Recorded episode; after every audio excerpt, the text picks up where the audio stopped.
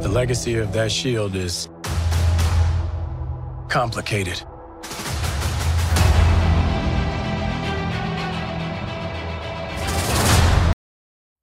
Fala pessoal, tudo certo? Pseudo Nerd na área, seu podcast sobre cultura pop e entretenimento em geral.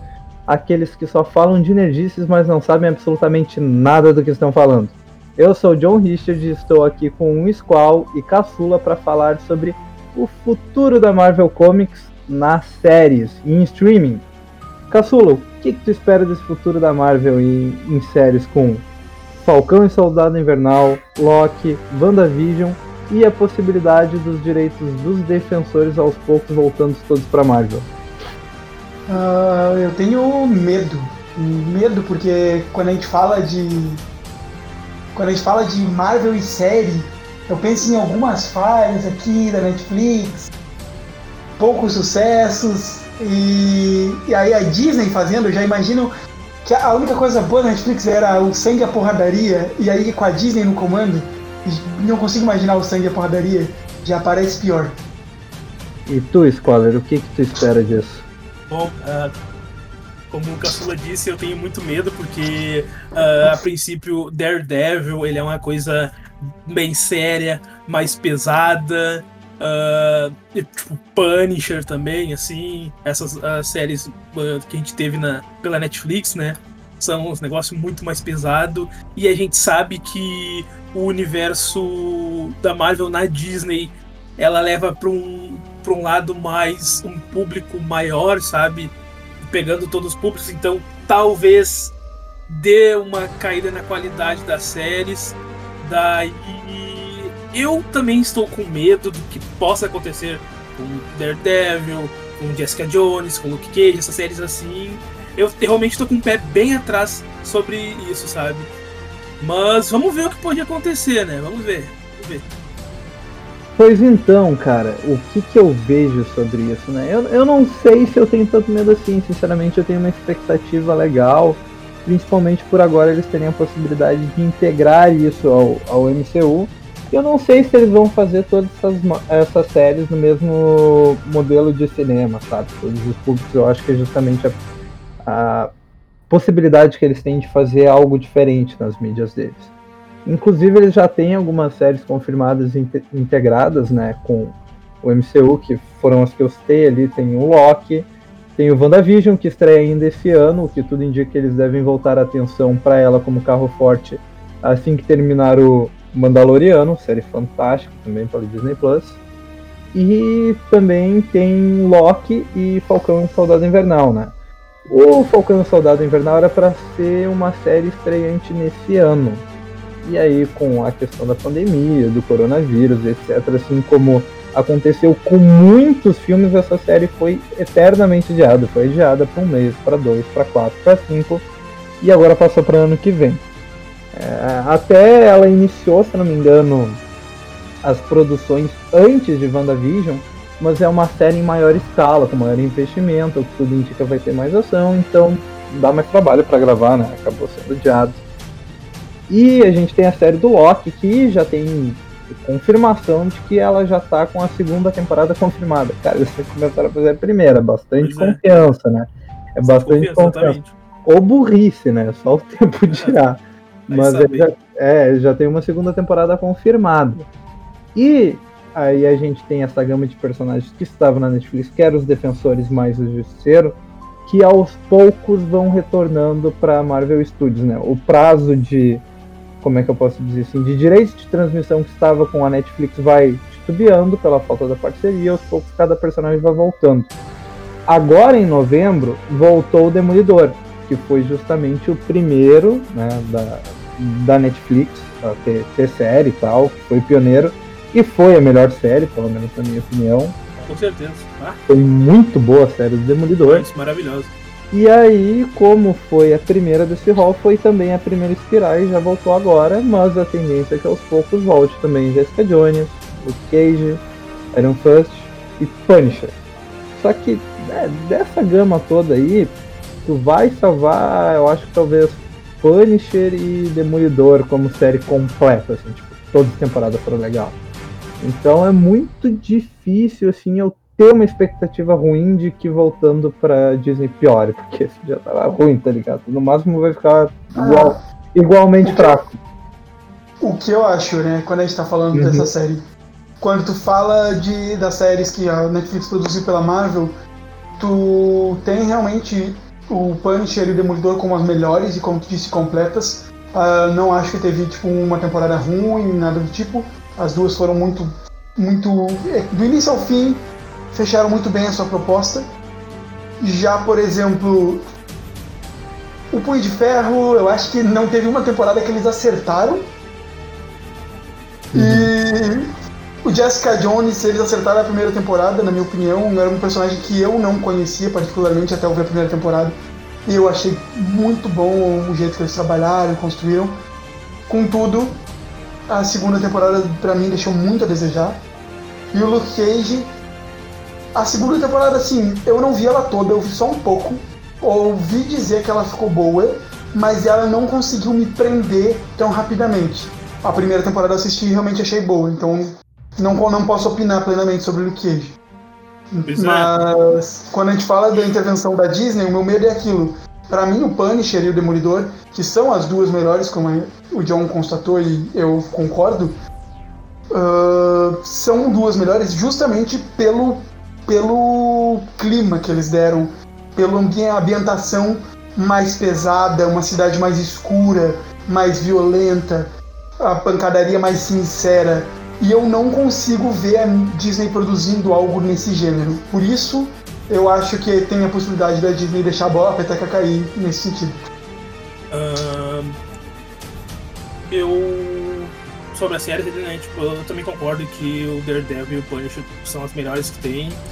Eu vi, eu vi só a primeira temporada de Luke Cage, eu gostei muito da primeira temporada. Eu não acabei não assistindo a segunda, porque eu comecei a desanimar com esses negócios de a série ser cancelada por causa desses motivos de uh, acontecer de ter a Disney Plus e tal, esse negócio. E. ah, ah, como é que é o nome? A. Jessica Jones? Jessica Jones, né? Também, tipo, ah, tava, pra mim tava maravilhoso.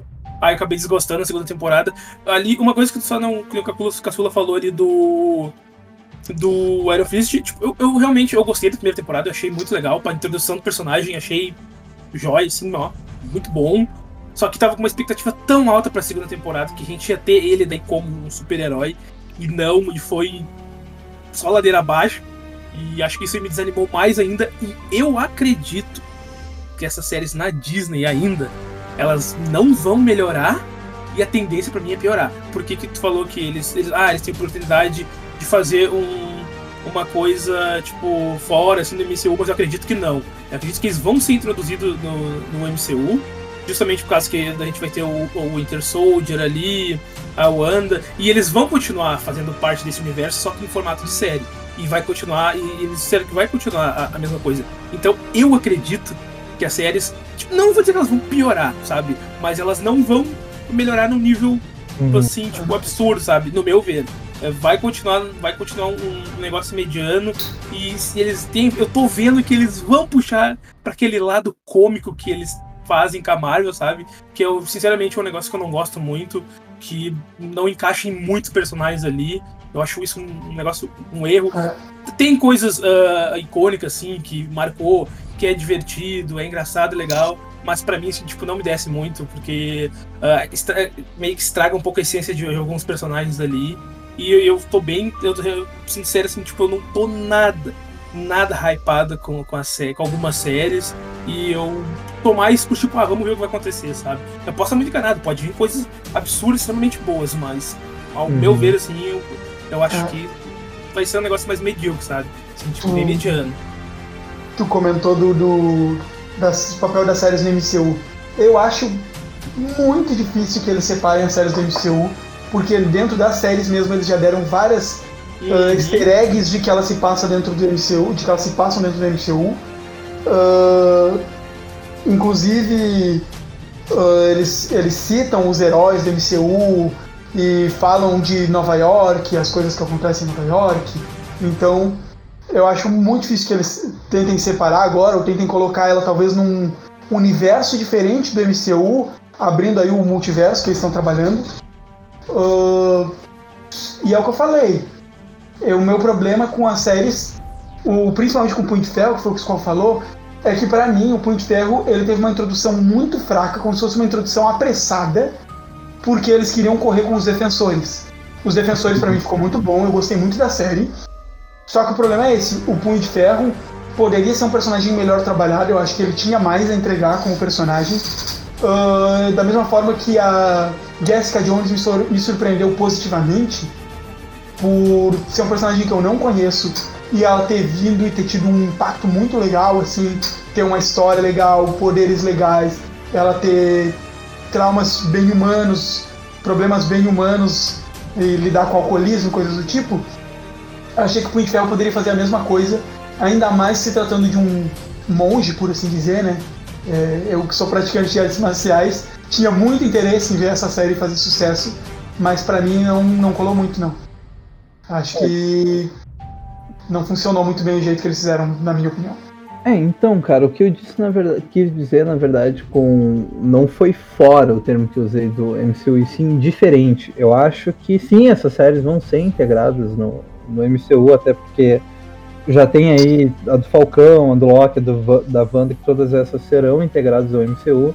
Inclusive a do Loki eu não sei, realmente não tenho essa informação, mas a do Falcão e a da Wanda a gente já tem a confirmação de que elas se passam após o Ultimato. Então acredito que sim, essas séries, quando vierem para Disney Plus, elas tendem a fazer parte do universo, mas o que eu digo é talvez eles se permitam a ter uma pegada diferente, para pelo menos em uma mídia alternativa eles não ficarem no mais do mesmo. Porque, cara, eu, eu sinceramente, aqui o meu ponto de vista, respeito a opinião do público, também respeito a opinião de vocês se divergirem, mas Cara, toda fórmula, quando tu repete ela a exaustão com dois, três, quatro produções por ano, uma hora ela satura. Entendeu?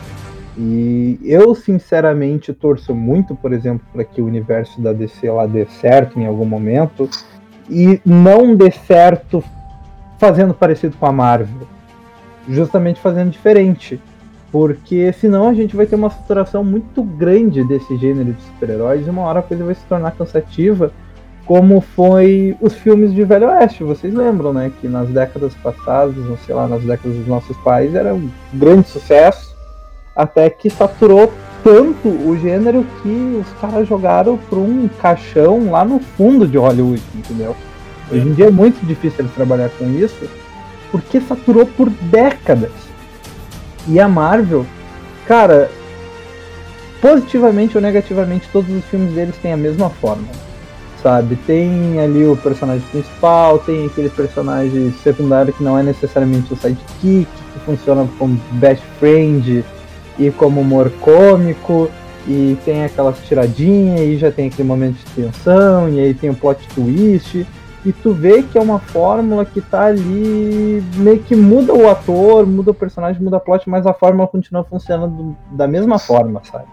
Eu acho que onde eles fugiram disso que eles conseguiram fazer diferente, que era um grande final, e por isso eles tinham que mudar, foi ali nos dois últimos filmes, né? Guerra Infinita e Ultimato, mas via de regra os filmes solos, principalmente, tem muito isso. Então, por isso que eu tenho minha expectativa de que eles usem essas séries para fazer algo diferente. Inclusive do, do Falcão de Soldado Invernal, eu tô apostando que justamente por ser uma produção que começou antes e ainda não conseguiu ficar pronta em comparação a WandaVision, cara, vai ser, sei lá, eu acho que uma série de ação e porradaria alucinante. Eu espero algo na pegada do segundo Capitão América, o Soldado Invernal, que na minha opinião é o melhor filme solo do MCU até agora, ao lado do Homem de Ferro e do Pantera Negra. Então, eu, eu, aposto muito nisso, principalmente com a volta de um personagem tão porradeiro que é o Demolidor, né? É tendência que logo mais ali a gente tenha o, o super violento Justiceiro e o Punho de Ferro. E com relação à qualidade dessas séries da Netflix, como eu já disse, Punisher e Demolidor tiveram duas temporadas fantásticas, mas são séries que eu acho que sim depende um pouco desse tom sombrio, mais violento e talvez até para maior de idade, tá ligado? Para funcionar bem, do que necessariamente um livre para todos os públicos. Não acho que funcionaria tão bem assim. E com relação a Jessica Jones, eu gostei muito da primeira temporada. Foi um personagem que eu não conhecia muito bem. Me cativou a primeira temporada, ela era uma temporada de tensão, era algo bem diferente do que a gente estava acostumado no gênero de super-heróis. E aí a segunda temporada eu vi que teve críticas positivas, mas assim. Cara. Cara.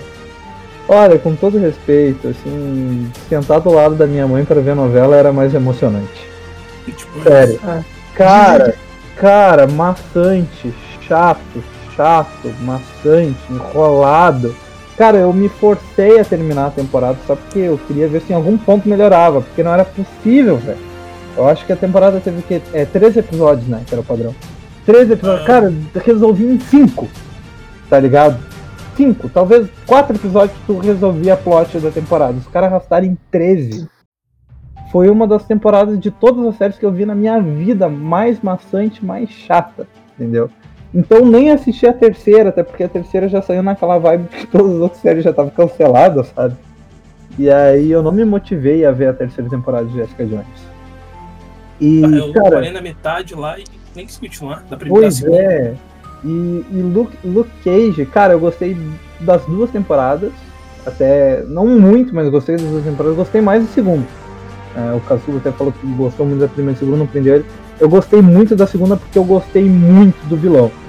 Sabe, o vilão era muito bom, era um vilão porradeiro, era um, um vilão que tinha boas motivações, era um, um vilão que ri- rivalizava em ideais também com o Luke Cage eu não, não lembro o nome do, do vilão agora, era um personagem jamaicano não, não tão conhecido, vilão.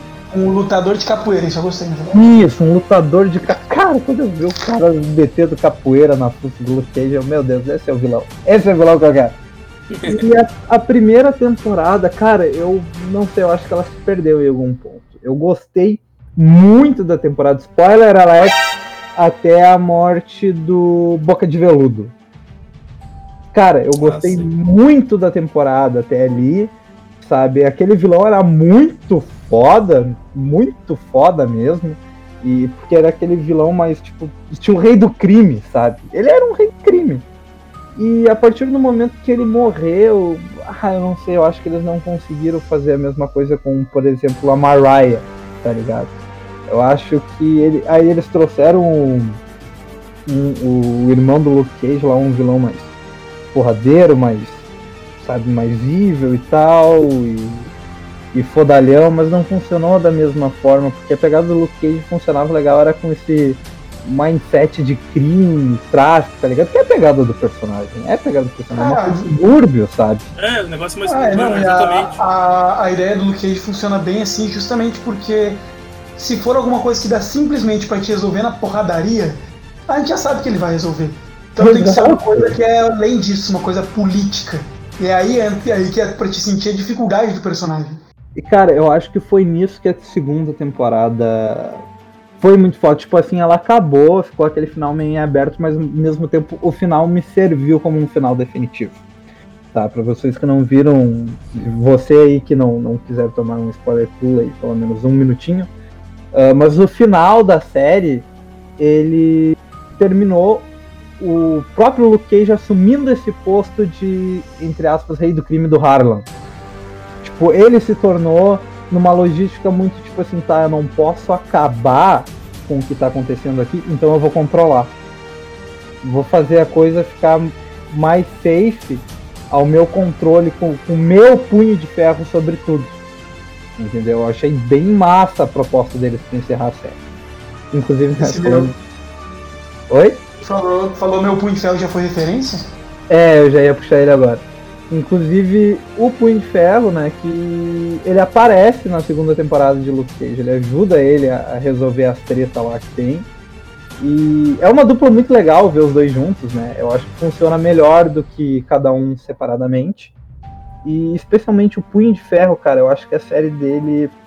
A segunda temporada é horrível, tá? Minha opinião. Horrível. É, A segunda temporada lá, É, do céu, cara. cara, Podridão. assim, eu acho que consegue ser pior que a da, da Jessica Jones. Porque a da Nossa. Jessica Jones é só chata, do que chega a ser vergonha alheia, tá ligado? Não, é horrível, cara. Mas a primeira, o final é tão terrível, todo mundo virou punho de ferro, cara. What the fuck, tá ligado? É? Parece o, parecia o encontro dos Power Rangers vermelho. Ah, não, não, porque o Encontro Power Ranger Vermelho é É maravilhoso. pica, é pica. E aí, cara, eu acho que na primeira temporada eu gostei da plot, eu gostei desse personagem, mas eu acho que faltou carisma, talvez, pro ator do protagonista. Eu acho que ficou muito sem sal, tá ligado? Não vingou. E aí no Defensores, que ele era pra ter um papel fundamental, ele foi completamente engolido, mas completamente engolido pela presença do Matt Murdock. Era esperado já que, independente do ator, o Matt Murdock, por ser um personagem mais querido, mais famoso, mais fodão, o pessoal, né, ele tece uma, uma vamos dizer assim, uma importância de tela maior, mas cara, assim, a, a própria diferença de atores, assim, me, me deu muito aquela sensação de que, cara, o Matt estava engolindo o personagem que- depois de pego na é tela, que- sabe? É que assim, os outros atores não são ruins, inclusive a atriz que faz a Jessica Jones, ela tem alguns filmes muito bons, ela é bem. Ela é uma atriz bem reconhecida. Tá no Breaking Mas- Bad, né? Considerado uma das melhores séries até hoje. Mas o ator que faz o Matt Murdock, cara, é cara, Esse cara é ele bom, nasceu pra esse papel, mano. Porque ele tá interpretando um cara cego e o jeito que ele olha pro vazio é perfeito. É muito eu- fake, né, cara? É muito eu achei, eu achei legal que quando ele se propôs, né, pro papel, que estavam chamando pessoas pro papel, e ele não sabia que era pra fazer o Daredevil. Uhum. E daí aí ele começou a interpretar o personagem lá, e cara, aí falaram pra ele, cara, o- vocês sabem, mas o personagem é cego. E ele ficou tipo assim, é, o personagem é cego? Eu não sabia. aí ele começou a interpretar o cego e os caras ficaram assim, ó. Parabéns, me convenceu. sabe? É, eu acho até engraçado essa entrevista com ele, ele contando, porque tipo, ele não sabia que era o papel era pra fazer o E, Daredevil. e tu sabe o que eu gosto? Que a mudança de expressão rápida dele Sim, mano. é sim, muito demais. fanta- E combina muito com o personagem, porque o Demolidor ele é aquele personagem que ele tenta ser calmo, cometido a maior parte do tempo, mas a gente sabe que a raiva interna dele é muito grande. E ele É. tem explosões já. Na primeira temporada, isso, o demônio interior, né? Que fica aquela reflexão na o série. demônio interior. E cara, tem um momento, na, é na primeira temporada ainda, que dá alguma coisa errada lá no caso que eles estão tentando prender o rei do crime, ele vê uma notícia e ele tá muito calmo, tranquilo, e, tipo, Vê, Não, ele ele dá escuta, uma- né? ele dá uma soltadinha na gravata escutando aquilo, e cara, ele explode, ele dá um murro no notebook dele, ele quebra a mesa, e tipo, a expressão dele muda muito rápido naquela cena. E ali eu vi, tipo, cara, esse ator é foda pra caralho. Então, mas o que eu, o que eu acho é que pra- quando a gente fala de defensores, para o que seria, né? Claro, só teve uma temporada, mas o que seria a primeira temporada, Uhum. eu já esperava que o Matt Murdock fosse engolir todo mundo. Porque, ao que tudo indicava, até do jeito que eles construíram o universo, ele ia ser o líder hum, inicialmente do grupo até que o Punho de Ferro tivesse pronto para assumir o manto. É essa a sensação que eu tinha. Ele era o Tony Stark do, do É, Spider-Man, da era, o demolidor, era o demolidor do, do Punho de Ferro na Netflix. O próprio Ah. Stitch, né, que é o mestre dele já no, nas primeiras temporadas, ele deixa isso meio claro, dizendo, tipo, ah, ele é quem vai liderar a gente na Grande Guerra, um bagulho assim. É, ele tem esse, esse papel, esse fardo. O, o Punho de Ferro, ele eventualmente vai se tornar o líder, ou dá a sensação, muito porque ele passa aquela ideia de ser o escolhido. Aham. Ele tem toda aquela, aquela coisa de, ah, ele é o escolhido, ele é o cara que derrotou o dragão, ele é o, ele é o escolhido, ele é o pica. Uhum. Então, por isso que tá- tu, tu, tu entende que em algum momento ele vai se tornar o líder. Mas essa é a sensação que eu tive e acho que é o que torna a segunda temporada incômoda do Punho de Ferro. É, Uhum. o personagem não tem crescimento. Tu não Exato. vê o personagem evoluir. Tu precisa, porque ele já é muito forte e tudo mais. E tá, ele talvez não tenha total controle de seus poderes, mas ele é forte, que eu falando em poder, Uhum. cara, em poder puro ele tá acima do Demolidor. Sim, claro. Só que ele não tem a maturidade que o Demolidor tem. Inclusive, é isso, é nisso, puramente nisso que o Demolidor é capaz de ganhar do Punho de Ferro numa luta. No Uhum. fato de que o Demolidor tem maturidade e experiência. Pura Sim. XP. Ele é um cara experiente, ele sabe, quando ele tá enfrentando o Punho de Ferro, ele não é melhor lutador que o Punho de Ferro, que é um monge que, se criou nas montanhas fudido. Não, ele não é o melhor lutador, ele simplesmente sabe usar melhor o que ele tem a seu dispor. E o Punho de Ferro não chegou nesse nível. E é por isso que o poder dele é fraco. Não é porque ele não controla por, por falta de treinamento, é por falta de maturidade. E tu não sente a maturidade dele evoluir. É por isso que eu acho que a segunda temporada de Punho de Ferro flopou.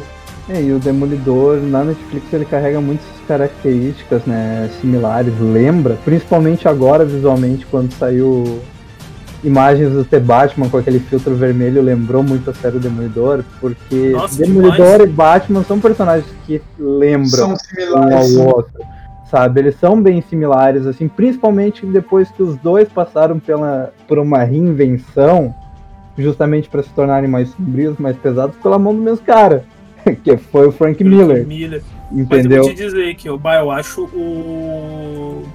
O Daredevil, eu acho que ele acha ele muito mais sombrio do que o Batman, cara. Ele, Eu acho, ele- eu ele acho tem que os dois É que- são muito sombrios, só que os dilemas do do Demolidor eu acho que atormentam mais ele. é, sabe? É que eu- é, eu- é basicamente isso. Eu concordo no, com o Squall e eu acho que é um lance tipo assim: o Batman ele quer ser sombrio. Não, não é que ele Uhum. não seja, entende? Mas ele quer mostrar que ele é. O Demolidor é como se ele fosse tanto que ele não consegue conter isso dentro dele. É, É- essa a eu sensação acho- que eu tenho. Eu acho que é assim, tá ligado? Nessa paralela dos dois. O Batman é sombrio pra caralho e ele sabe disso e ele abraçou isso. Ele abraçou que aquilo é ele, ponto. Cara, o Demolidor é um personagem que é religioso, que é católico, que é temente a Deus. Tanto que a tradução mais adequada daí não ia fazer muito sentido ao D, né? Mas seria o temerário, algo assim, sabe? O Demolidor pra cá. Então, assim, cara, é o Daredevil no caso. Então, tipo, cara, ah, é um personagem que se tu parar pra pensar, ele é mega sombrio e tem toda essa fúria dentro dele. Só que ele luta pra não ser, ele luta pra tentar ser bom, entendeu? Ele, ele tem tendência a ser o Batman, mas ele quer ser o Superman, é tipo isso. Inclusive, eu quero aproveitar o gancho que você está falando exatamente dessa forma, que eu ia falar isso. Eu tenho a sensação de que essas séries, e acho que é aí que a Disney não vai conseguir fazer, elas, todas essas séries desse universo cinematográfico da Netflix, eh, cinematográfico não, esse universo da Marvel dentro da Netflix, Uhum. elas têm essa coisa de eles estão lutando para não se tornar um cara ruim.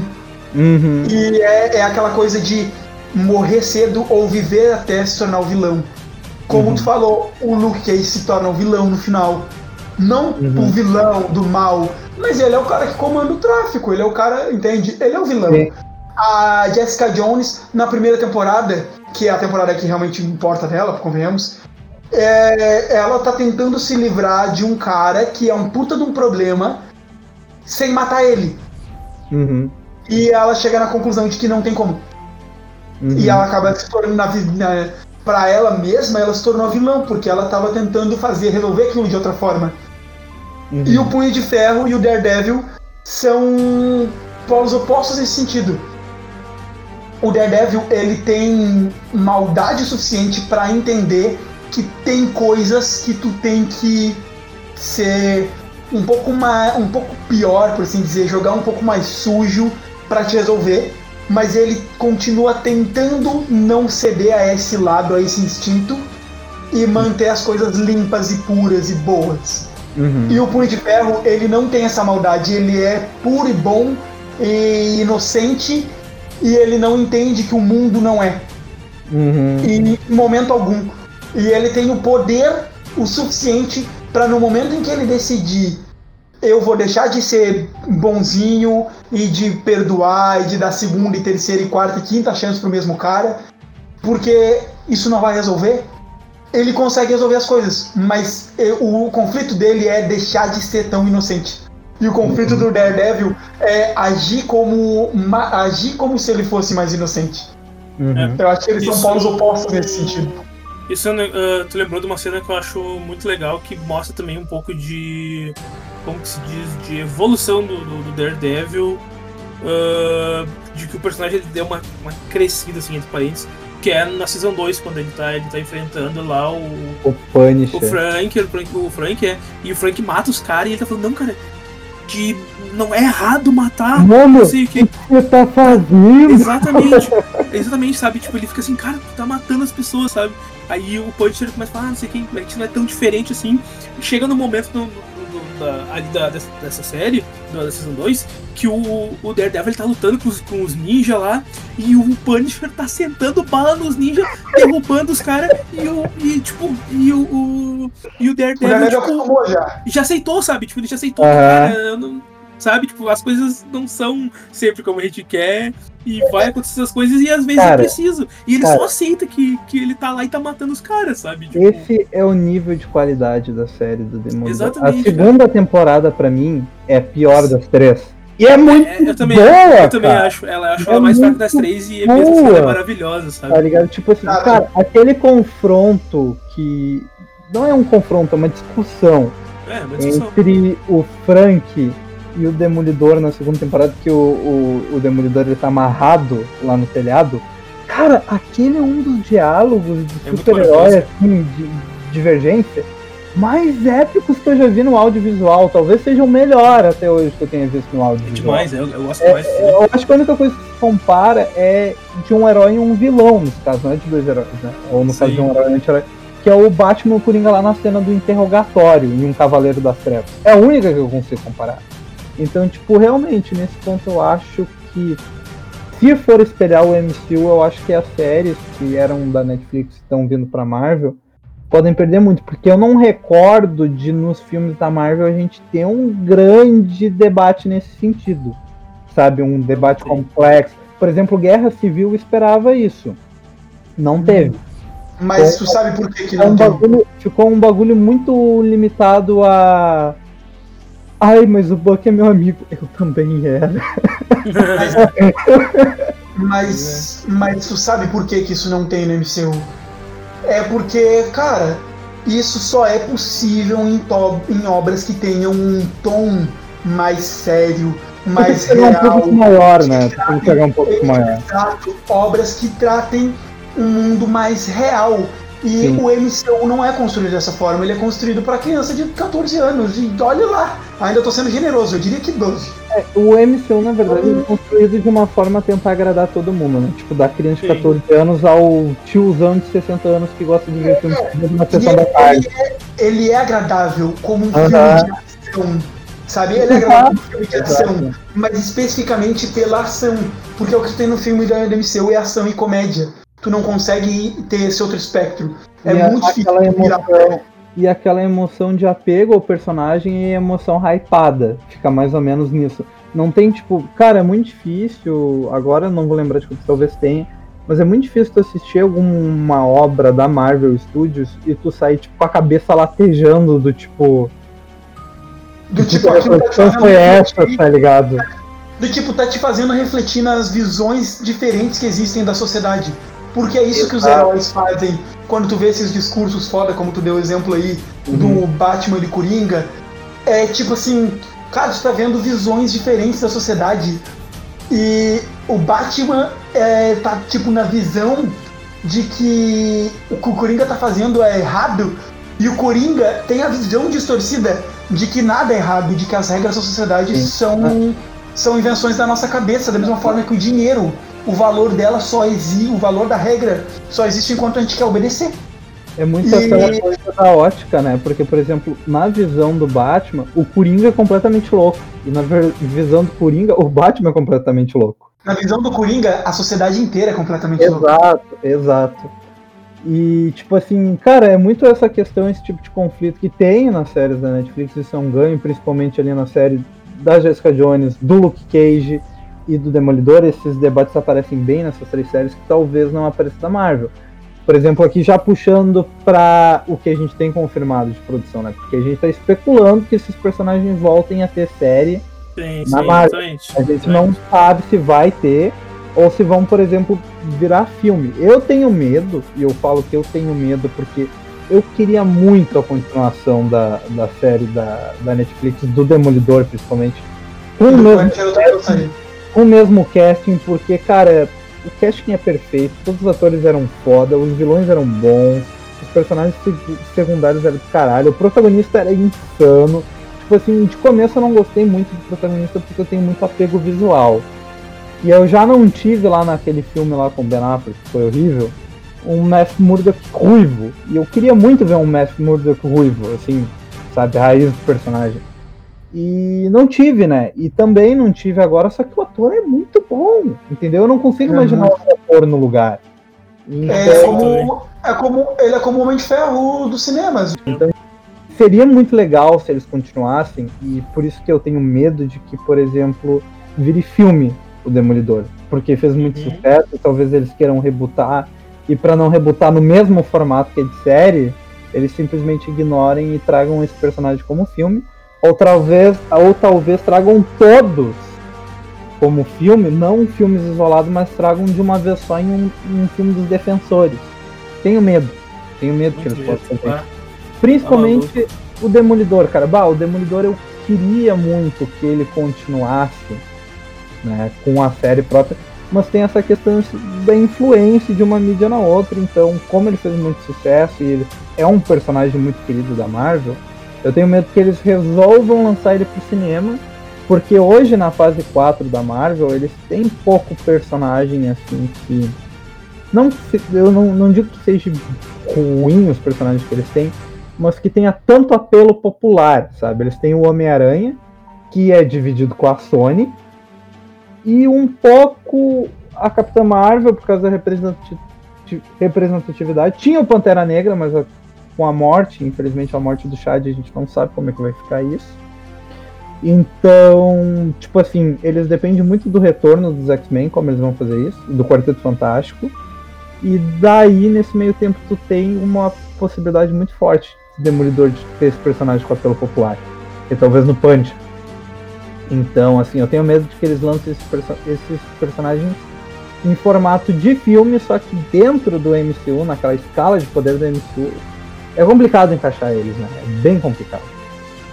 Mas O falando. Punisher tava muito bom, meu Deus. Estavam muito boas, duas séries. E, e justamente pelo sucesso, eu penso que talvez eles poda- possam querer investir em, blo em blockbusters, sabe? Blockbusters. Então, te- tenho meu medo com relação a isso. Mas com as séries que a gente já tem confirmado com relação a eles, a gente tem, por exemplo, que a WandaVision, que é o que tudo indica vai ser um misto entre série de super-herói, né, que já mostra que talvez eles possam sim pegar essa série e fazer algo diferente, porque eles vão tentar fazer com WandaVision, que é uma série de super-herói, ok, mas com vamos dizer assim, um pouco de site, sitcom, sabe? No estilo Friends, Brooklyn Nine-Nine, etc.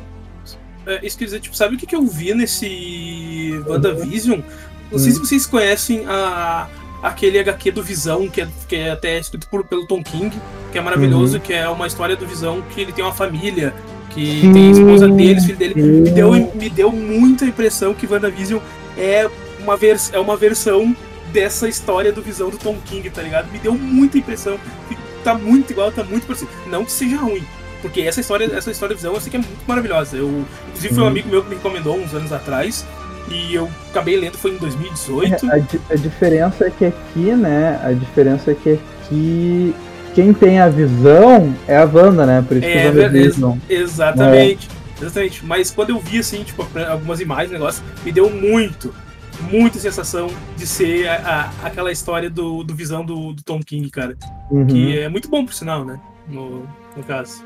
Pois é, e daí tu tem aí já uma coisa que talvez traga em algum momento um debate, mas não, não acho que vai ser o, o tom, mas que talvez traga, que é essa coisa da Wanda ela criar uma realidade própria para ela, sabe? Ela cria uma realidade própria para ela, em- com um visão idealizado, com um mundo idealizado que aparentemente eles estão tentando fugir desse vida de heróis para ter uma vida normal. Então acho que já é uma proposta diferente que tem no cinema e pode ser muito legal.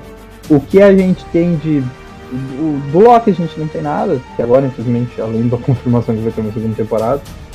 O que a gente tem que aparentemente vai ser o mesmo tom do MCU, assim, encarrado, é Falcão e Soldado Invernal. Foi a série adiada pra 21.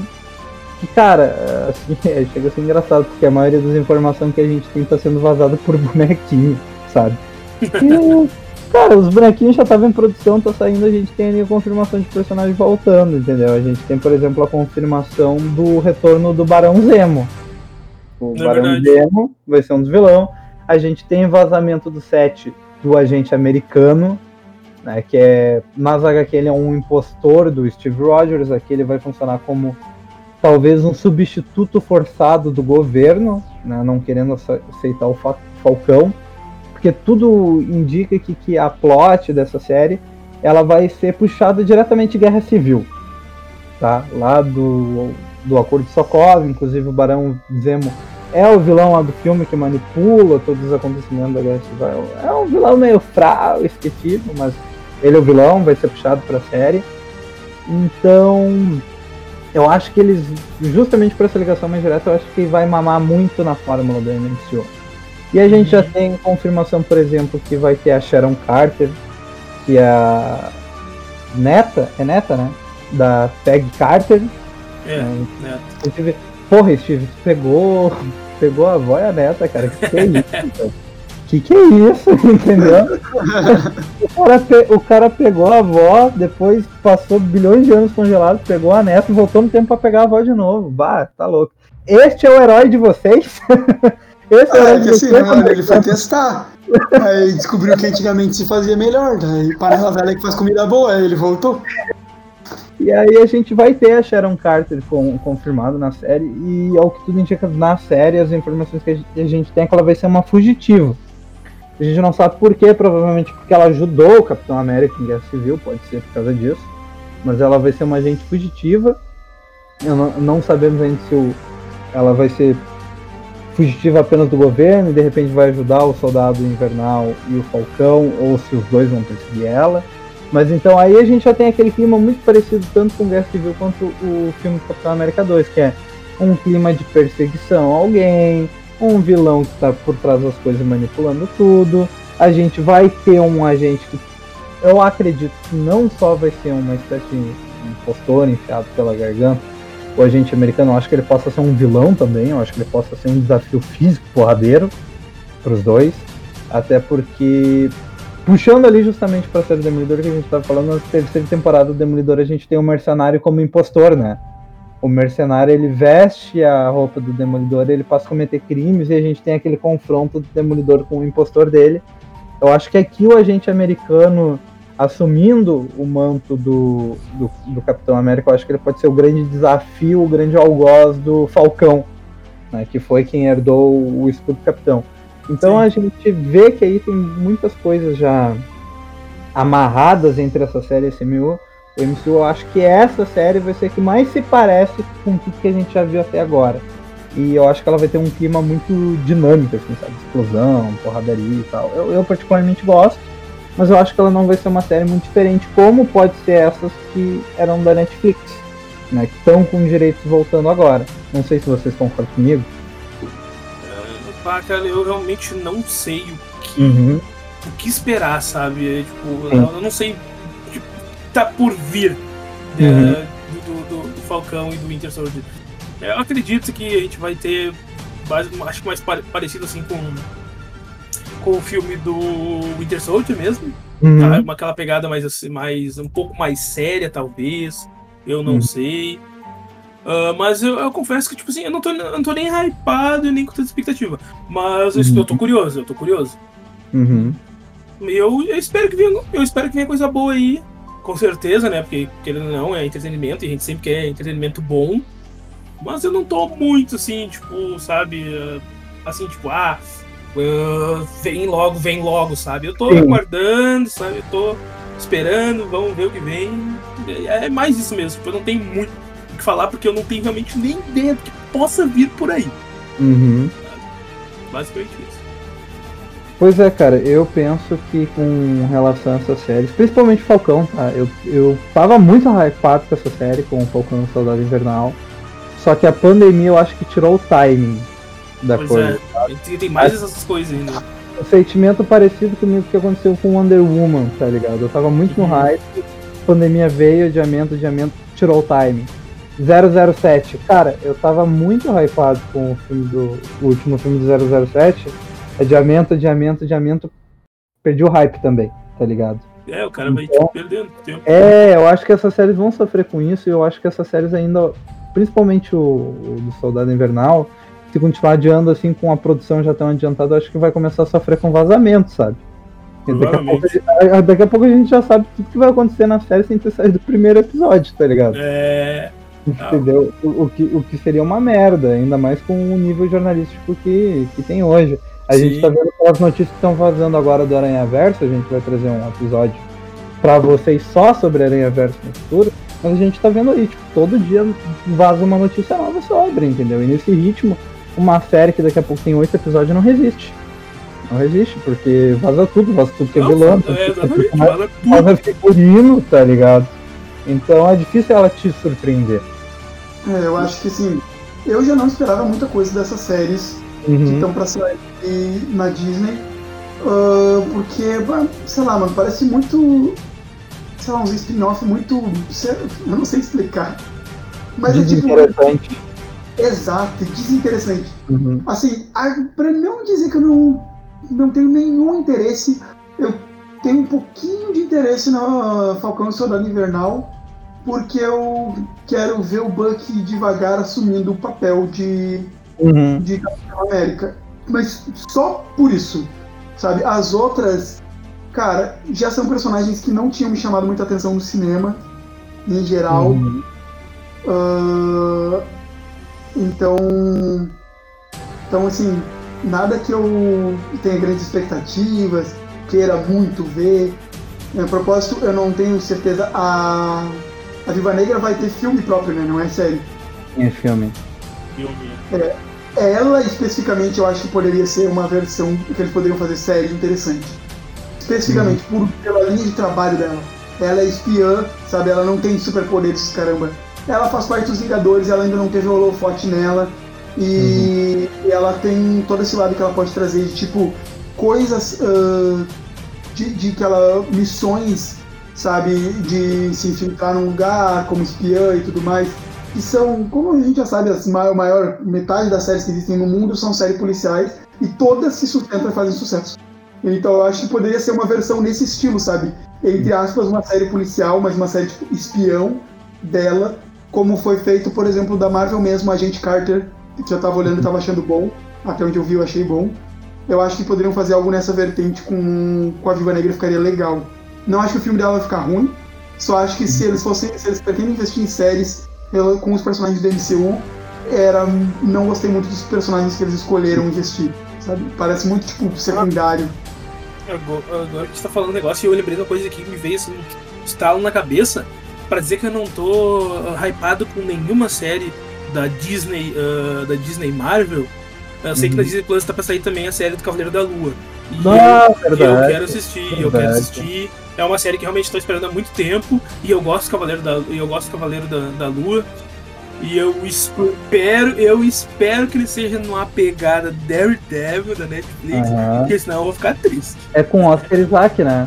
Ele É. ser o Cavaleiro da Lua. Oscar Isaac tá em todas agora, né, meu? Ele tá É em tudo, todas. né, cara? Tu, tu tinha comentado com a gente já do personagem e tudo mais na outra semana, e é, realmente parece bom. E pelo que tu falou do personagem, eu, o que eu espero é um misto de Daredevil com. com. o. Deadpool. Com o Deadpool. É quando- basicamente isso. Basicamente é, o, isso. que eu, o que eu tô esperando, claro, né, pra fazer qualidade, fazer jus ao que tu falou que o personagem é, eu espero uma mistura do, De- do Daredevil com o Deadpool sem quebra direta de quarta parede. Só quebras indiretas de quarta parede.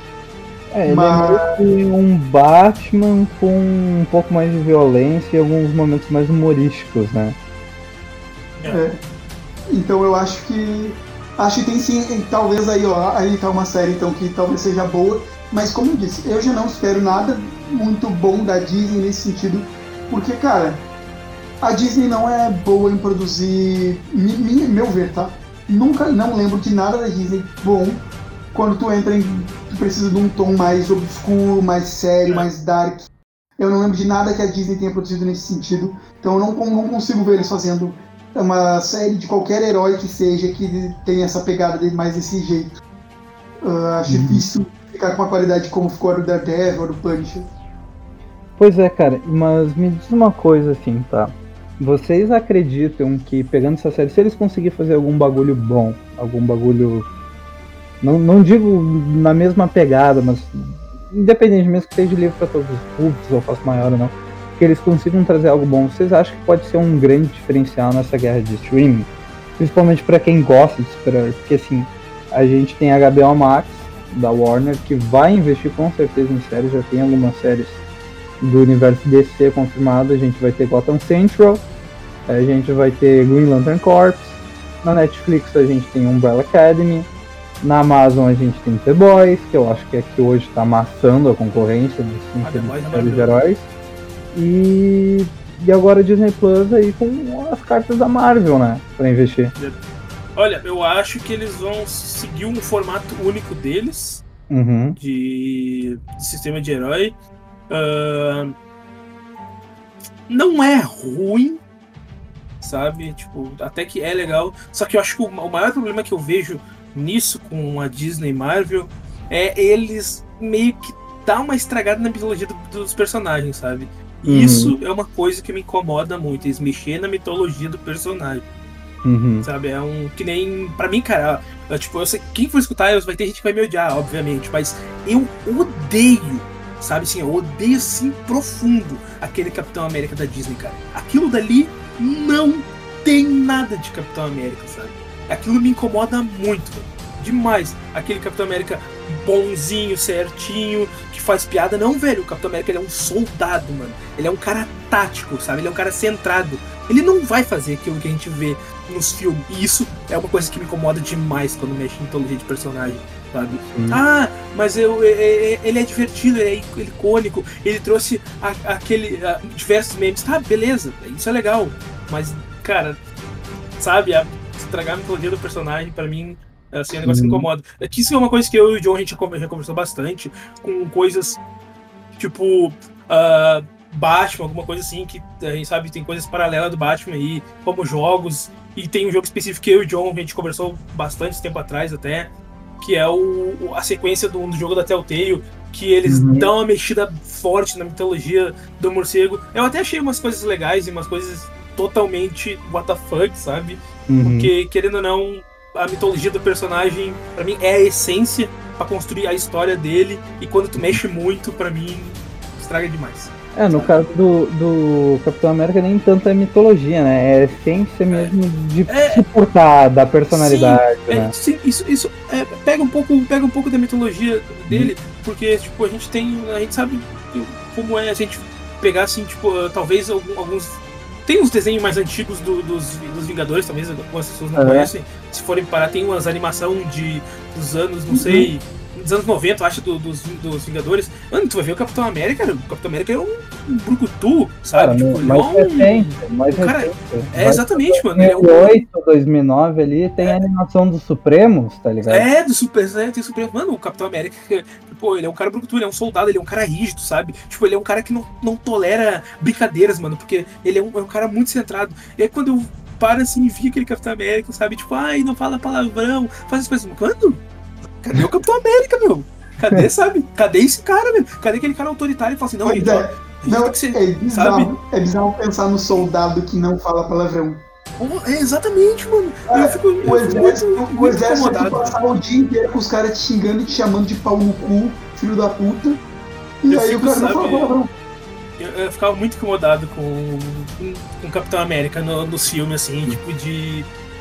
Eu realmente não ter um capitão, uma liderança no Avengers. Porque, querendo ou não, velho, o Capitão América, ele é sim o líder dos Vingadores. sabe? Ele é um. ser- é, além de ele ser, tipo, o, o soldado, ser a força, tudo, ele é um cérebro ali, mano, porque ele é um cara tático, sabe? Ele entende de guerra, ele entende dessas coisas. E a gente não tem basicamente nada disso nele nos filmes, sabe? Uhum. E isso, pra- isso pra mim, tipo, é uma coisa que peca muito. Pra, pra Uhum. muitos talvez não, mas pra mim, cara, nossa, é demais, sabe? É, não, não Ah. só com ele, coisas que fizeram com o Thor também, né? Que eu É, nem, não prefiro nem falar, eu não prefiro nem falar. Mas eu, eu acho que assim, né? voltando, voltando ao assunto, eu acho que, quando o John perguntou se, as- se a Disney tem chance de competir no mercado de streaming, cara, eu acho que eles acertando a mão, eles. Pra mim, primeira coisa, eles têm que se desapegar dessa ideia de produzir tudo pra quem tem 10 anos ou menos, tudo pra todos os públicos. Cara, eles têm que ser po- poder produzir algumas obras objetivas. Ah, essa obra aqui vai ser pra quem tem 18. Essa aqui vai ser pra quem tem 16. Eles têm que se dar liberdade de fazer isso. Senão, já não tem, não tem condições nenhuma, no meu ver, se eles não fizerem isso, de competir com nenhuma das outras plataformas de streaming. Todas as outras fazem isso e todas as outras fazem isso muito bem. A Netflix faz isso muito bem, o- com obras como que com algumas obras ainda que nem deram muito certo e que eu considero de extrema qualidade, como por exemplo Sense8 na Netflix. É uma série totalmente para maior de 18, não tem como fazer ela dar certo se for para menor de 18 e e é uma ideia muito original, muito boa. A Disney Uhum. nunca ia conseguir fazer uma coisa do gênero com, a- com essa pegadinha frouxa que eles têm. Tem que ter uma pegada séria no bagulho. A Uhum. mesma coisa a Amazon quando a gente fala de The Boys. Não tem como tu fazer o The Boys sem tu fazer do jeito que a Amazon fez. Vai ficar uma merda. E olha que a Então- Amazon pegou leve. olha que a Amazon pegou Então- muito leve. É, sim, a Amazon pegou leve comparado ao que as HQs podem. as- Exato, exato. comparado ao que as HQs chegam, mas eles pegaram pesado o suficiente pra te entender o tom que. as- Tipo assim, tu entende a o, a- o que a série pode chegar. Entendeu? Tu Uhum. entende que a série pode chegar. E eventualmente, se chegar naquele nível, tu não vai te, te surpreender. E a Disney tem que saber fazer isso. Sabe? Eles podem não ficar o tempo inteiro mostrando sangue, porradaria e putaria, que é uma coisa super comum no mundo de heróis quando a gente vai falar falando a verdade. Mas eles têm que, pelo menos, dar a entender que pode ser mostrado isso, pra quando mostrar não ser chocante. É que Não eu ser algo, caramba, o que você tá fazendo nessa série? É que eu acho que a E aí eu acho- E aí eu acho que eles têm condições sim de participar da do competição nas plataformas de streaming por ser a Disney. Né? Eles são donos das maiores franquias de tudo. Então É, tipo assim.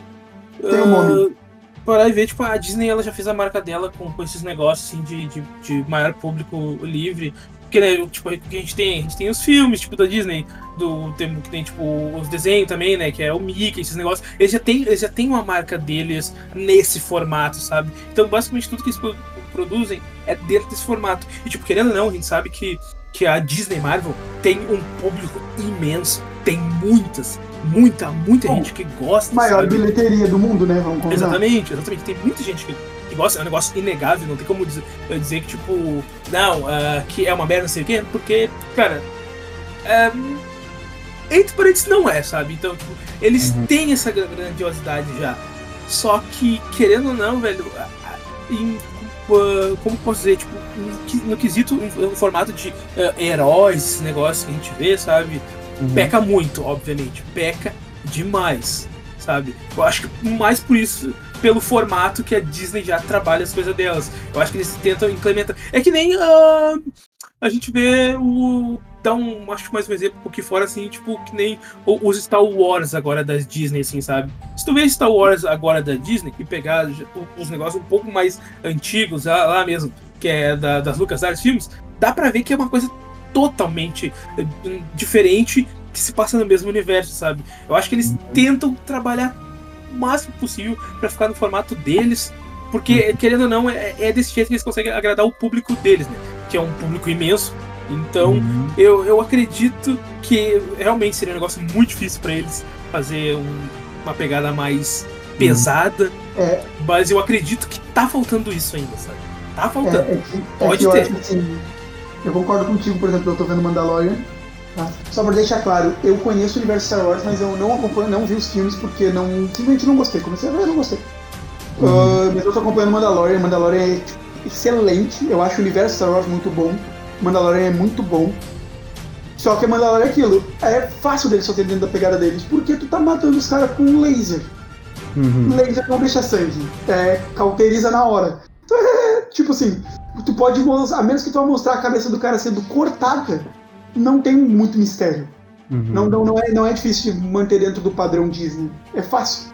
Então Uhum. é o que eu- E a Disney ela é muito boa em produzir filme. Ok, eles têm esse público gigante quando a gente fala de filme, bilheteria de filme. Ok. Só que, cara, série é outro tipo de produção. É outro passo, outro ritmo, outro tipo de roteirização, de ângulo de filmagem e outra. Série, cara, filme, eu vou ter que escolher entre o que tá no cinema, entendeu? Não vou Uhum. mandar produzirem, não vou esperar produzirem filme pra mim. Série, cara, tem três, quatro, cinco plataformas de streaming produzindo várias séries originais.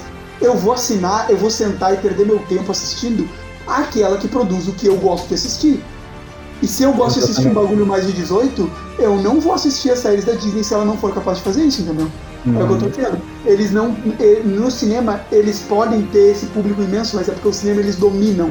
Eles vão botar a marca Disney, vai todo mundo correr para assistir. A série não é um mercado que eles dominam. Eles estão atrás, então eles vão ter que se adaptar ao mercado ou eles não vão ter sucesso. É, a marca Disney ela se vende por si só, né? Sim. Sim, é. Então, eu vou, eu vou, eu vou, eu vou aproveitar que a gente falando que a marca Disney vende por si só, vou dar um exemplo claro. Uma amiga da minha irmã trabalhava numa empresa que faz as pré-estreias de cinema aqui no Brasil. E o John sabe, os qual acho que chegou em uma com a gente.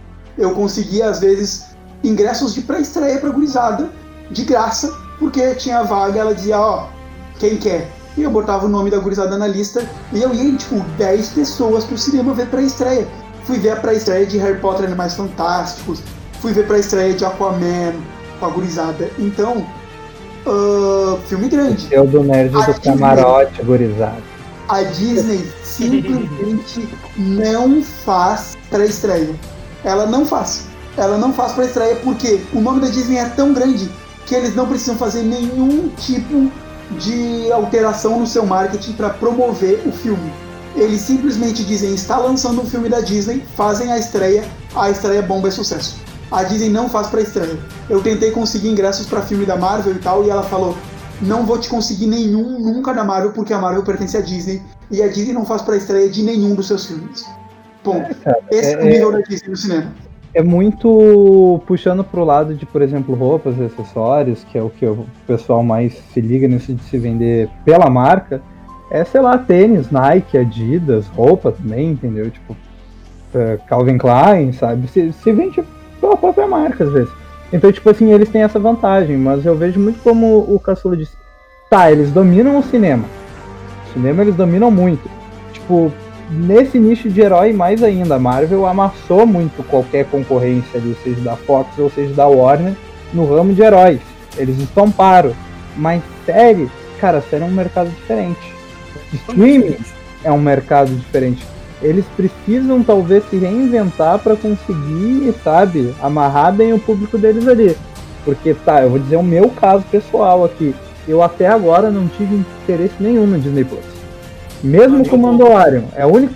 Só que, tipo assim, eu quero muito ver Mandalorian. Quero. Mas não ao ponto de assinar a Disney Plus só pra isso. Entendeu? Então quer dizer, tipo, falta mais coisas de repente para eles fisgar um público aqui, fisgar um público ali e tirar de outras plataformas. E nesse gênero que a gente tá falando dos super-heróis, o da série, cara, quem conseguir fazer um bagulho diferente do que a gente é acostumado a ver, eu acho que é quem vai onar.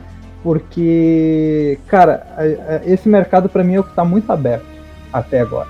Tipo, a HBO Max, a gente não tem nenhuma série de, de super-heróis assim, tipo, de destaque. Eu acho que tem em andamento agora o, o Titãs, série mega controversa. Na HBO Entendeu? a gente tem o. a série do Watchmen, né? É, tem do Watchmen, mas o Watchmen foi uma minissérie, né? É, Foi Ah, só uma minissérie. temporada. É, não, não cheguei a ver nada. É, foi uma nada. minissérie, é fechadinha, tipo, não tem continuação. Então, tipo, a gente tem aí a minissérie do Watchmen, mas a gente, é, como falamos, é uma minissérie. A gente tem aí o Titãs, que é uma série mega controversa. Tem a Patrulha do Destino, que não é muito popular, é boa, é muito boa, mas não é tão popular. Então, nessa concorrência mais direta entre Warner e Disney, tá bem aberto. A Disney ainda a gente tem que ver como é que vai ver essa série de super-heróis. Tem poucas anunciadas. A WandaVision a gente tem pouco, vai, sabe que vai ser uma proposta mais leve, vai ser mais sitcom. Falcão a gente sabe que para, vai ser bem parecido com o que a gente já tem. Loki a gente não faz ideia do que, que vai ser. Na, na, na HBO a gente ainda tem ah, Gotham Central anunciado que vai ser no mesmo universo de The Batman. Que não me animou muito, embora eu goste muito do personagem, da mitologia dele justamente porque, mesmo que eles façam muito diferente, tem a mesma proposta da série Gotham lá da Fox, então soa meio enjoativo. Tem a série do Lanterna Verde, né, dos Lanternas Verdes, que pode ser um grande diferencial da HBO Max, Se ele souber fazer direito, porque o Lanterna Verde explora espaço, explora mundo, explora ficção científica, explora super-herói, poder, entendeu? Tipo, pode ser um bagulho foda. E aí a gente tem na Netflix, a Netflix tá bem fraca com relação a isso, depois que a Warner e a Disney tiraram essa galeria de lá. o que a gente tem na Netflix oficial é o Raio Negro só, né? Não, acho que não é nem dela. É, é o, é o reposto da CW, que a tendência é que quando a HBO Max chegar aqui, puxar pra eles também, Hum, entendeu? Então a gente tem aí hoje, talvez, que me vem à cabeça a Umbrella Academy, que é muito boa, eu gostei A Umbrella muito Academy é maravilhoso. temporada, mas é sozinha, né? tá sozinha. É sozinha. É, mas aí, E não aí é eu acho que, cara, popular assim. acho que a Netflix está fazendo o seu, seu papel com Umbrella Academy Uhum. de mostrar que eles sabem produzir bem. Mostrar que a Sim, produção deles é sim, boa. sim. Porque o lance é, a Disney tá tirando tudo, lá da, tudo da, da Netflix para deixar na Disney, porque pertence a ela, tudo bem, os personagens, né? A mesma coisa está sendo feita com os personagens da DC, estão saindo na Netflix, ok. Uhum. Mas é o que eu tô falando, a Netflix está mostrando que ela sabe produzir. Por quê? Sim, Porque sim. tem uma chance alta de alguma, de alguma dessas outras plataformas de streaming não conseguir manter a qualidade de produção e aí eles vão ter que voltar para a Netflix e já mostrou saber fazer as coisas com sucesso. E Uhum. ainda assim, mesmo a Netflix sabendo fazer as coisas com sucesso, o Umbrella Academy está sendo muito bom. As séries anteriores que a gente comentou, as da Marvel na Netflix, ah, nem todas eles conseguiram manter a taxa alta de sucesso, né? E porque realmente é muito difícil trabalhar um personagem icônico de quadrinhos que já existe há muitos anos, muito tempo, dentro de uma série e dar seguimento a ele por várias temporadas. Uhum. A gente É. viu esse exemplo claro com acho que acho que na minha memória, pelo menos, foi a primeira série, pelo menos foi a primeira série de heróis que eu vi, que era Arrow, Uhum. onde as primeiras duas temporadas foram muito boas, a primeira excelente, a segunda também. A terceira temporada, apesar de ser uma adaptação de um arco do Batman pro Bah, Aquilo foi muito horrível, cara. Verde, eles ai- ainda encaixou com o tom da série e não foi tão ruim. Sim, sim. Só foi, só foi ruim por ter sido um plágio do arco do Batman, mas fora isso tudo bem. O resto, aí a partir daí, só ladeira abaixo. Então, mostrando que é difícil tu manter por muitas temporadas interessante. É Talvez que aí, é temporada, até, momento, foi- até o momento foi o que eu achei mais, inter... mais, mais oportuno. Três temporadas parece estar sendo assim, um limite para um personagem. E eu não acho ruim, não. Tá? Três temporadas Uhum. se tu fazer só três temporadas, eu acho bom. Melhor do que ficar, sei lá, Supernatural da vida, que os caras não souberam a hora de acabar, fizeram Uhum. 4 mil temporadas e a partir de um certo ponto ficou, tipo, horrível, perdeu muito público porque ninguém queria assistir. E a É, maior parte das pessoas que estavam assistindo, estavam assistindo porque, ah, já olhei até aqui, vou continuar olhando. Uhum. É, é o que eu falei muito da maldição do CW, né? Eles respicham demais a série, sabe? Com Arrow, com Supernatural, etc. E realmente é difícil manter a qualidade, mas esse que é o ponto. Vocês percebem como esse mercado pro gênero de super-heróis, pro, pro fã de super-herói, como tá aberto ainda, e completamente em aberto essa disputa da, da guerra de streaming. Porque Sim. hoje, a única série que a gente tem, por mais que Umbrella Academy seja muito boa na Netflix, a única que a gente tem hoje estompando no mercado, foda, é ter boys na Amazon. É a única. Cara, é a única, entendeu? Tipo assim, tinha ali Demolidor na Netflix, mas daí deu o rolo, tudo acabou, e aí voltou pra Marvel, a gente não sabe o que vai ser. Então, tipo, cara, hoje a concorrência tá completamente em aberto. E eu vejo que a Marvel, tá?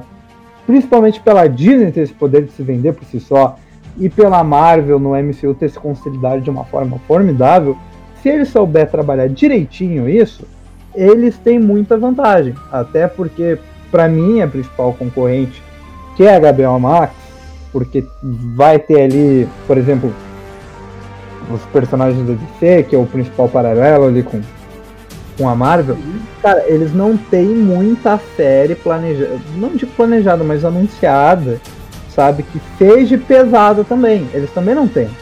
Então, tipo, se a Marvel tirar o suquinho dessa, ela pode ganhar essa guerra que já ganhou no cinema, embora tem quem acredite que agora desse pode virar com os novos projetos que, que vem, ainda mais com a Marvel passando uma, uma fase 4 de faca ma magra em termos de personagem relevante, né, famosão, eh, ela pode ganhar essa guerra agora no streaming, se souber fazer isso direito. Mas é claro, a Gabriel Max ela vem aí com unhas e dentes também para querer agarrar esse, esse mercado, inclusive trazendo ali o, o Snyder Cut, ame ou odeie, vai arrecadar muito público para Gabriel Max. Entendeu? Independente se tu ama ou odeia o Snyder, cara, muita gente vai assinar a HBO Max só pra ver a porra da minissérie da Liga da Justiça dele. Lembrando que eu não tenho certeza, mas para quem tem TV por assinatura, tipo Sky, coisa assim, e tem uhum. HBO assinada, uhum. se eu não me engano, tu já vem com a HBO Max, ou um período de HBO Max, ou uma coisa do tipo assim, um desconto na HBO Max. É, é HBO Go, então, enquanto, na real. Aqui é então, HBO Go. Então vale, vale. Então assim, já, ela já tem um número maior de pessoas com acesso inicial a isso. Uhum. Né, acesso inicial ao, ao mercado deles.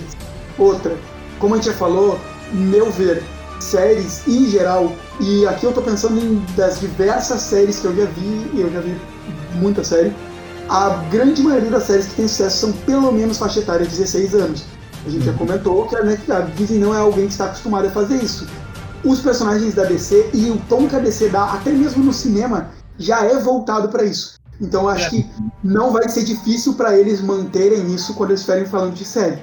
Eu acho que, analisando o que a Disney tem hoje, né, a WandaVision, essas séries que eles já anunciaram, uhum. a, por incrível que pareça, a série onde eles têm, hum, é onde eu acho que eu posso depositar mais expectativa deles quebrarem esse ciclo deles de fazer uma coisa mais infantilizada, por assim dizer, uhum. é o Cavaleiro da Lua.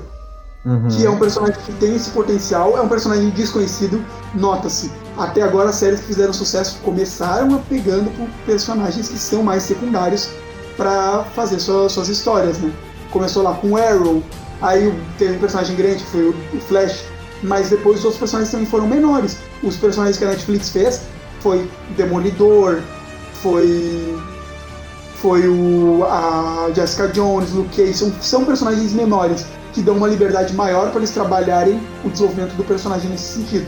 Então acho que o Cavaleiro da Lua vai trazer a oportunidade da Disney fazer uh, adentrar esse mercado um pouco mais adulto nas séries para poder combater com o resto do mercado. Mas se não fizerem isso, não vão conseguir. E como tu já falou, o único que realmente está marcando bem agora, está sendo de grande sucesso, é na Amazon The Boys. E The Boys, não preciso falar né? O a primeiro episódio é gente explodindo. Primeira cena, primeiro episódio é gente explodindo. Então, é, a gente sabe que esse é o tom que dá certo quando a gente fala de série. É, eu vou dizer rapidamente que difícil bater The Boys, hein? Difícil. Difícil.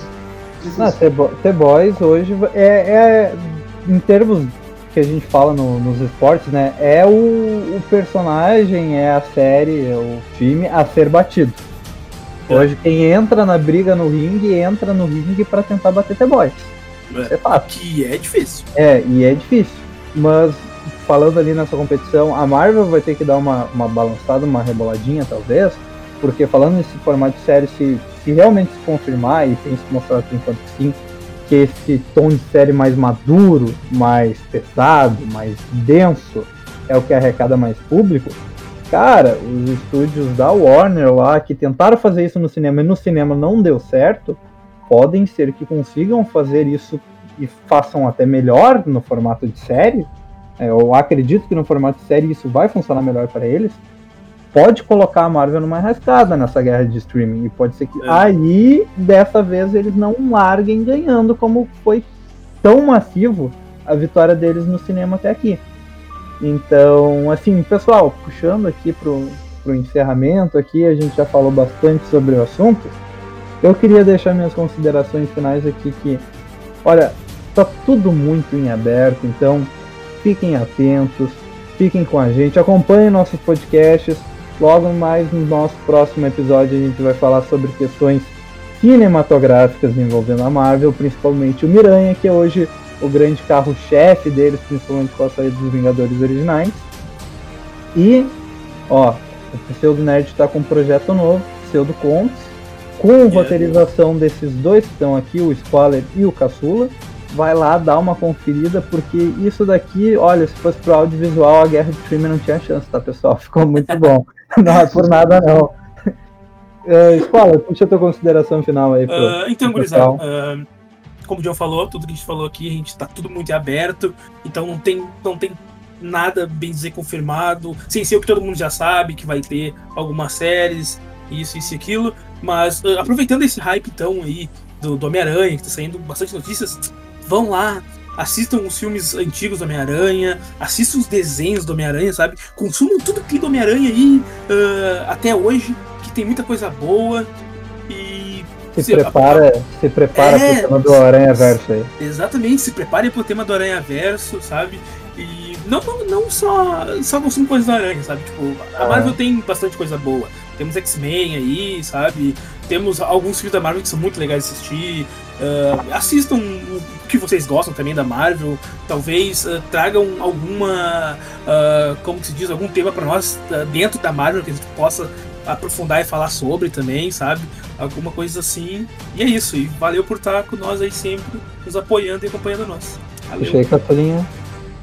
Uh, então, primeiramente, nos siga nas redes sociais para ficar informado sobre quando saem novos podcasts, notícias que a gente vai atualizando vocês, indicações. E, claramente, além das notícias e indicações, nós também fazemos o Pseudocontos, como o John já anunciou. Vai ser o quadro novo aí do canal. Nós vamos ter mais de uma vez por mês. E sempre vai ter a promo lá no Insta para avisar vocês quando tiver para sair. Então fiquem ligados, sigam nosso Insta, nosso Twitter. É, underline, arroba, arroba, under, underline pseudo nerd underline. Tudo junto. Tudo junto. Tá? Então. E é isso. E ninguém vai bater The Boys. Já queria deixar isso claro antes de, de, de acontecer. ninguém vai bater The Boys pelo simples fato de que a Amazon fazendo a Amazon é muito boa em tudo que ela faz. Chega a ser escrota, é tipo a Google, só que que trabalha em outras vertentes que não só a tecnologia. Então é. Ah, ninguém vai bater The Boys. Aceitem.